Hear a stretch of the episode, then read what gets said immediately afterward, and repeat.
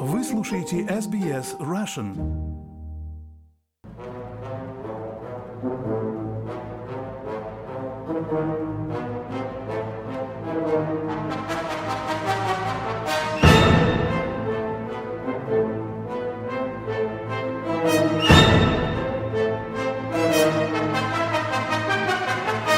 Добрый день, с вами подкаст SBS Russian об искусстве, арте, и я его ведущая Ирина Бурмистрова.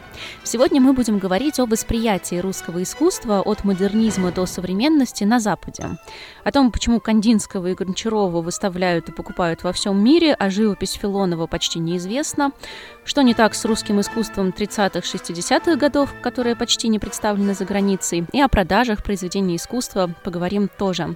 И для этого у меня есть прекрасная гостья, специалист по русской культуре, литературе и искусству Ксения Радченко. Ксения, здравствуйте и спасибо, что присоединились.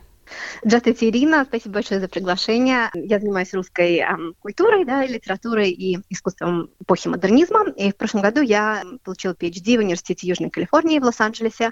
Мне посчастливилось стать эм, последней аспиранткой последней ученицей профессора Джона Болта, перед тем, как он ушел на пенсию, который как раз и открыл русский авангард западному миру. В частности, занимался Филоновым, переводил его труды.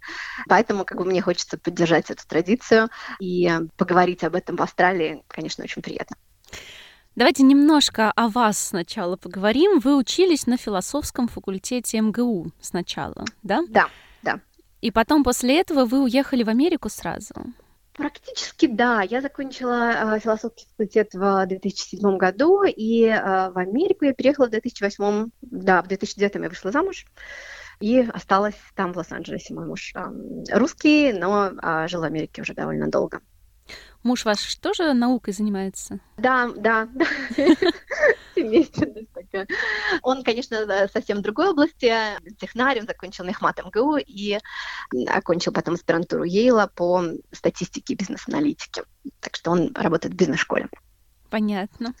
Так, а вы, а вы пошли, пошли учиться в Калифорнийский университет после того, как там остались, да? Да, да, да. Я, на самом деле, для меня был такой большой сюрприз, что практически все американские университеты, во всех э, этих университетах есть кафедра славистики, да, то есть целая дисциплина посвящена изучению России, причем не только в политическом аспекте, но в культурном, в литературном, да, очень много специалистов по русской литературе, западных славистов, много изучается русское искусство, и русский язык, конечно же, преподается практически в каждом университете в Америке. Хм, это очень интересно. Да, да. Потому что в Австралии, да, это было для меня таким же шоком, да, когда я приехала в Австралию почти три года назад. Единственная крупная кафедра славистики находится в Мельбурнском университете. И недавно открыли кафедру русского языка в университете Квинсленда. Но это также не такие большие кафедры, как в Америке. Ваш основной интерес, если я правильно понимаю, это искусство и литература эпохи модернизма, да? Угу, да, да. Давайте, наверное, тогда вот с этого периода и начнем. Первая угу. треть да, 20 века, бум интереса к русскому искусству. Кто главные звезды, если можно так выразиться, в Европе и Америке из русских художников? И почему, на ваш взгляд, вот именно они угу. привлекли такое огромное внимание и симпатии? Да, конечно же, начало века, это был такой расцвет искусства не только в России, да, во Франции, Италии новые течения появляются. Мы не можем говорить о России как отдельном движении, да, в этом общем европейском расцвете. Тем не менее, русский модернизм, он обладал э, многими национальными чертами, которые как раз очень заинтересовали Запад. Конечно, когда мы говорим о появлении русского искусства на Западе, мы должны понимать, что без какого-то кураторства это было бы невозможно. То есть, конечно же, мы говорим о Дягилеве как главном кураторе русского искусства в начале века. А, Культуртрегере таком.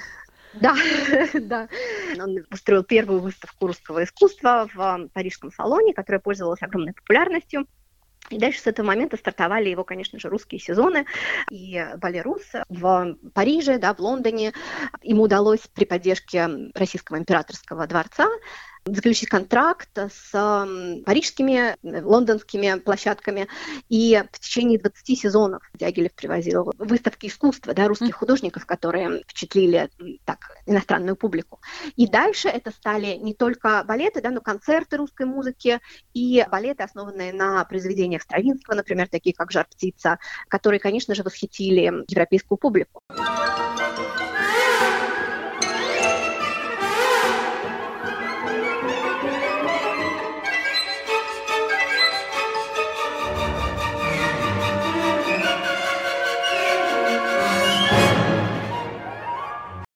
Помимо этого, Дягилев привлекал русских художников, таких как Гончарова, Ларионов, для оформления балетов. И для дизайнов костюмов и оформления этих балетов также он активно привлекал Бенуа, Бакста, да, таких мироискусников, которые позже стали жить в Париже, и именно они как раз составили вот эту вот плеяду русских имен в глазах европейцев. Ну, то есть, в принципе, успех русского искусства с самого начала 20 века можно связать именно с тем, что э, Дягилев привозил, и угу. некоторые из художников переехали жить в Европу. Да, Гончарова переехала с Ларионовым жить в Париж. А Малевич очень часто выставлялся в Европе, ездил за границу, в частности в Германию. Кандинский, которого знают и э, любят на Западе, переехал в Мюнхен, и э, именно там в начале 20-х он был приглашен работать в Баухаус. То есть многие немцы считают Кандинского, в общем-то, своим э, художником, а не русским художником. И как раз вот эти вот именно художников, которые э, переехали работать на Запад, они наиболее известны и э, наиболее хорошо продаются сейчас, просто потому что публика была знакома с ними. Из э, таких старых имен, да, которых мы обычно не связываем с модернизмом, это, как я сказала, Серов, Репин, Сомов, Поленов, Кустодиев. Это, опять же, те имена, которых э, Дягилев привез в Париж на выставку 1906 года. При этом есть довольно большое количество других ярких художников, которые на Западе не вызвали особых восторгов, а в России мы ими восхищаемся, считаем их одними из главных художников того времени. Вот как тот же, например, Филонов. С чем это может быть связано? Он не принадлежал ни одной из эм, волн вот этого русского авангарда, он был очень самобытным художником. И несмотря на то, что он а, возник как а, художник, принадлежащий такому объединению, как Союз молодежи, и, а, в принципе, работал рядом с Малевичем и Матюшиным, впоследствии он отдалился от них и стал основателем собственной школы аналитического искусства. Поэтому Филонова э, как бы очень часто ставят немного подаль от основной, да, он стоит особняком от этой основной линии русского модернизма или русского авангарда. Одной из причин, почему Филонова не знают сейчас за границей, потому что Филонов никогда не продавал свои работы. Да? Он был очень плодотворным художником, у него осталось огромное количество работы, около 200 живописных только работ да, находится сейчас в Русском музее, и он настаивал на том, чтобы все его работы после его смерти остались в советском государстве, да? он хотел, чтобы эти работы принадлежали народу. И его сестра Евдокия Глебова, которая как бы осталась а, наследницей его работы, на все эти работы передала в Русский музей. Почему а, Филонова а, тогда как бы его фигура вызывает какие-то вопросы, потому что во многих своих э, речах и манифестах он говорил, да, вот об этом Советском Союзе и советском народе, и подвиге, осуществляемом художником, сродни подвигу советского народа, да, вот этому трудовому подвигу. Mm. Поэтому как бы вот этот политический момент, да, немножко пугает некоторых э, искусствоведов. Тем не менее, как бы я считаю, что должно произойти переосмысление наследия Филонова, потому что его работы, они ничуть не менее похожи на какие-то иконы нового искусства, чем работы Натальи Гончаровой. Да, тем не менее, когда мы видим работы Натальи Гончаровой, а, вот эти вот, например, в Лакме, да, есть а, большая работа Гончаровой с Георгием Победоносцем, то есть мы заходим, и мы видим практически икону а, русского авангарда, да, потому что это связь с а, средневековой русской живописью, и а, эти яркие цвета, которые держат а, пространство, да, во-первых, это очень такая масштабная работа. Я считаю, что подобные эффекты вызывают работы Филонова, когда мы приходим в русский музей, который обладает наиболее полной коллекцией Филонова, и мы видим, например, его картину «Крестьянская семья», я считаю, что зритель испытывает совершенно такое же благоговение перед этими чистыми красками. Откровение а, перед... какое-то, да, да, вот есть. Да, да, да, да, да. Поэтому как бы неправильно будет связывать а, Филонова именно с каким-то советским строем, да, нужно смотреть на него вне советского искусства. Угу. Ну вот как раз мы плавно перешли к этому советскому искусству. Получается, что искусство, условно, первой трети 20 века было очень востребовано на Западе, искусство последней трети тоже вызывало определенный интерес. А вот вторая треть 20 века, она как-то прошла, как мне кажется, совершенно мимо западного зрителя. С чем это связано? Ирина, вы правы. В 1936 году произошло становление социального реализма как основного художественного стиля в Советском Союзе. И Советский Союз был как бы закрыт э, от Запада, никаких выставок не происходило.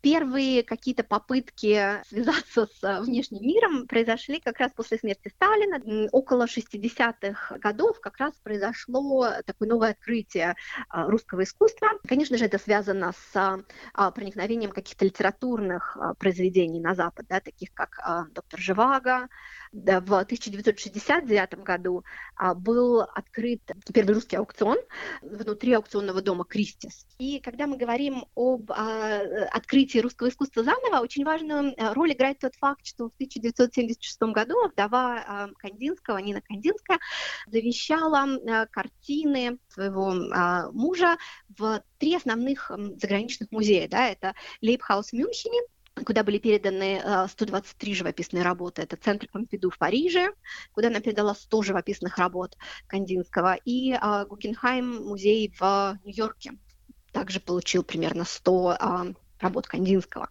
А, поэтому как раз важно говорить о том, что это не только кураторство, да, которое помогало русскому искусству распространяться за границей, но это также вопрос сохранения наследия. И немногие э, наследники художников хотели делиться этим наследством, да, так как это сделала Нина Кандинская. Именно поэтому да, за границей мы знаем Кандинского. А, очень Какой интересно... интересный доход, что она именно туда отдала все. Да, да, да, да, да, да, потому что как раз она была движима идеей того, что искусство должно быть доступно массам, да, вот эта идея музея, которая сейчас так актуальна, в этом вот э, русском отделении аукционного дома Сотбис э, продавался кто? Кристис. Кристис. Кристис, простите. Кто продавался? В первую, в первую очередь, конечно же, это были эм, Фаберже, да, это был э, русский фарфор, то есть э, не сразу, да, они стали продавать э, такие иконы русского авангарда, как Малевича и э, Гончарова. Интересно, сейчас рынок э, продаж русского искусства разделен между четырьмя основными аукционными домами. Да, это Кристис, который был первым, Сотбис, Макдугал и а, Понус. Сейчас очень активно продается Гончарова, Малевич, и эм, удивительно, вот такие имена, как эм, Левитана, Ивазовский, да, то есть такие пейзажные как бы произведения, Неожиданно. Э, очень активно, да, очень активно э, продаются. Да, интересно, вот за сколько, собственно, продаются-то? Да, очень интересная судьба одной из а, супрематических композиций а, Малевича, которая как раз перешла в аукционные дома от семьи Малевича. История этой картины, а, супрематическая композиция 1916 года, она тоже очень интересна, потому что она а, очень долго оставалась в Германии, так как Малевич жил в Германии. Потом она перешла в музей э, Штеделек, и семья Малевича э, возбудила э, был суд, mm-hmm. и картина была передана э, семье Малевича в 2008 году или 2007 году, и как только они получили эту работу, в 2008 году она была продана на аукционе за рекордные 60 миллионов долларов. Значит, Мог ли в... Малевич предположить, что за такие деньги будут продавать свою картину? Конечно же, Малевич. ну, Малевич конечно, конечно же, мог. Все, да, как все, русские, как все русские авангардисты, он, а, конечно же, мог предположить, да, потому что он видел некое пророческое начало в своем искусстве.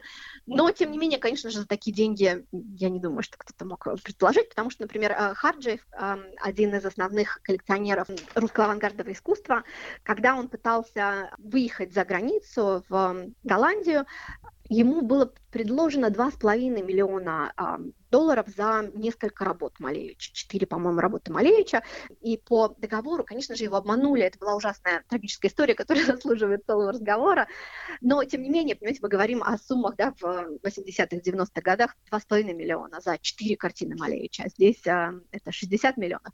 Более того, это же самая супрематическая композиция 1916 года. Была продана в 2018 году уже за 85 с лишним миллионов долларов. То есть мы видим, насколько за 10 лет, да? Цена, да, за 10 лет, насколько выросла э, цена на русское искусство. И, конечно же, этому способствует тот факт, что это невоспроизводимое искусство, да, как говорил Бениамин, у этого искусства есть как бы определенная аура, и это искусство не может быть заново воспроизведено. Это те крохи, которые а, где-то остались, да, у кого-то в каких-то частных коллекциях, которые сейчас продаются. Именно поэтому, как бы несмотря на то, что Филонов неизвестен, да, если бы его картина появилась на рынке, он бы стоил совершенно баснословных денег, потому что, например, картина его ученика Лупиана а, была продана не так давно на аукционах, а, на одном из аукционов за а, какие-то тоже невероятные миллионы. Именно потому, что Филонова нет на рынке. Да? Весь Филонов сохранен в, в стенах Музей. Русского музея. А, интересная тоже история, да, байки искусствоведов. Филонов, да, как я сказала уже, не хотел, чтобы его наследие было передано за границу, продано или каким-то образом участвовал в этом монетарном обмене. А, тем не менее, одна из знакомых а, его сестры крала маленькую как бы акварель Филонова, да, совсем маленькую работу, и вывезла ее за границу. А, и да, и вот по байкам искусствоведов очень тяжелая судьба ждала эту женщину, которая как бы вывезла его, украла, украла его работу. Наказала да. ее. Счастья, счастья в жизни не было ей даже э, где-то за границей в Америке. Все закончилось очень плохо, э, потому что как бы дух Филонова, он следит за тем, чтобы его работы всегда были Принадлежали России только. Да, принадлежали России. Ксения, давайте теперь коротко еще назовем несколько имен, которые известны на Западе русских художников после 60-х годов. Угу. Диссидентское, um, да, движение. Диссидентское, да, да, да, диссидентское движение.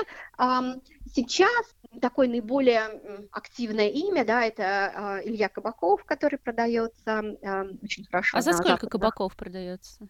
аукционах. Нет, конечно же, не такие цены, как э, на Малевича. Порядок, э, по-моему, 3-4 uh-huh. миллиона. Потом, конечно же, мы говорим об известности таких э, диссидентских авторов, как э, Камар и Меламид, так называемый соц, соцарт. Uh-huh. Это э, такие художники, которые были немножко такие хулиганские. Они считаются не чисто русскими художниками, русско-американскими художниками, переехавшими в Америку в 60-е годы. Например, да, известное одно из э, наиболее известных произведений в разных вариантах это Ялтинская конференция, где изображены, например, Гитлер, Сталин и идти из uh, Спилберговского фильма «Инопланетянин». Да, то есть такое немножко попытка поп-арта и такого китчевого искусства из России, да, с любовью в Америку. Да, а вот, Кабаков а... тоже эмигрировал? Да, по-моему, да. Кулаков тоже эмигрировал.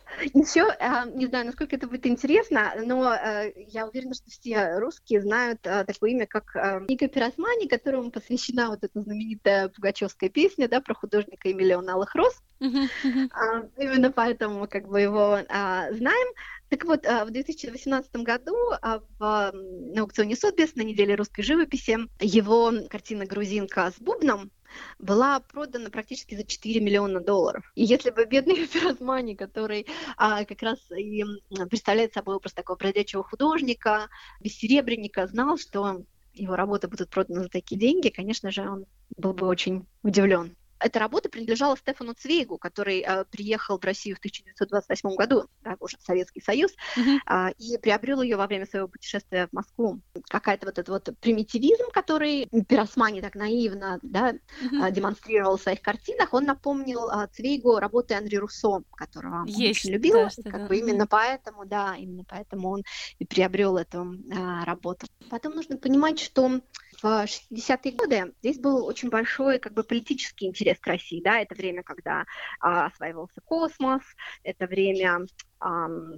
вот этой оттепели, mm-hmm. да, Плюс к этому, например, в 1962 году произошел известный разгром в Манеже, когда а, Хрущев пришел на выставку современных да, шестидесятников, а, авангардистов, а, в частности,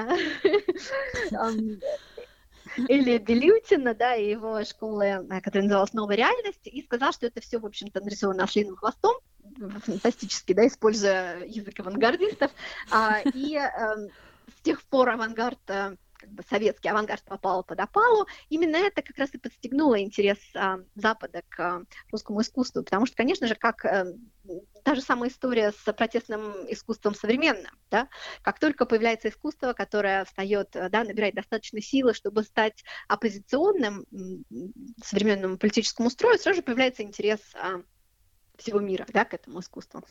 Если брать современность вот сейчас, э, насколько высок интерес к русскому искусству изобразительному или а, к акционизму он гораздо выше изобразительному, до туда не дотянуться пока? Ну, конечно же, да, конечно же, это опять вопрос эм, кураторства, да, что большие усилия были приложены к тому, как раз эм, эм, моим профессором Джоном Болтом, приложены к тому, чтобы познакомить э, Запад, например, с Филоновым, да, потому что в 80-е годы э, была выставка э, Филонова в Петербурге, и потом как бы, его показывали в Европе. А, конечно же, в 2000 году, да, в конце 90-х, была открыта выставка Амазонки авангарда, а, да, и, во-первых, сама это позиционирование Гончаровой, а, Поповой, Экстер как амазонок, да, это все э, легло в общую тенденцию феминизма, да, и вот этих гендерных исследований во всем мире. Весь мир практически, да, воспринимает Гончарову, Попову, а, Экстер как женщин-художниц, да, женщин, mm-hmm. одним, одних из первых, да, художниц таких активных, потому что, например, а, возвращаясь к истории выставок в начале века, Гончарова, выставка Гончаровой в 1910 году, первая выставка, была закрыта именно потому, что там присутствовала обнаженная натура. Женщинам нельзя было изображать обнаженную натуру в начале века. Это было таким а, большим нет, да. И выставку, выставку закрыли за, в общем-то, распространение порнографии, потому что она изобразила таких очень а, тактильных, таких мощных скульптурных а, женщин обнаженных. Поэтому как раз и а, как бы вот этот образ а, амазонок авангарда, который а, Джон Болт вернул в современный дискурс, он как раз и вызывает такой интерес, потому что это женщины, которые рискнули да, сделать вот это новое искусство. Несмотря на то, что в авангарде они занимают, в общем-то, ведущую роль, и никогда в начале века мы бы не могли а, разделять их, да, Гончарова и Ларионова, да, они были абсолютно равнозначными фигурами, если не, если Гончарова не была мощнее даже, чем Ларионов. То есть, да, вот этот дис, гендерный дискурс, он, конечно, сыграл на руку а, известности женщин-художниц авангарда, да. Спасибо огромное, Ксения. Хотите услышать больше таких историй? Это можно сделать через Apple Podcasts, Google Podcasts, Spotify или в любом приложении для подкастов.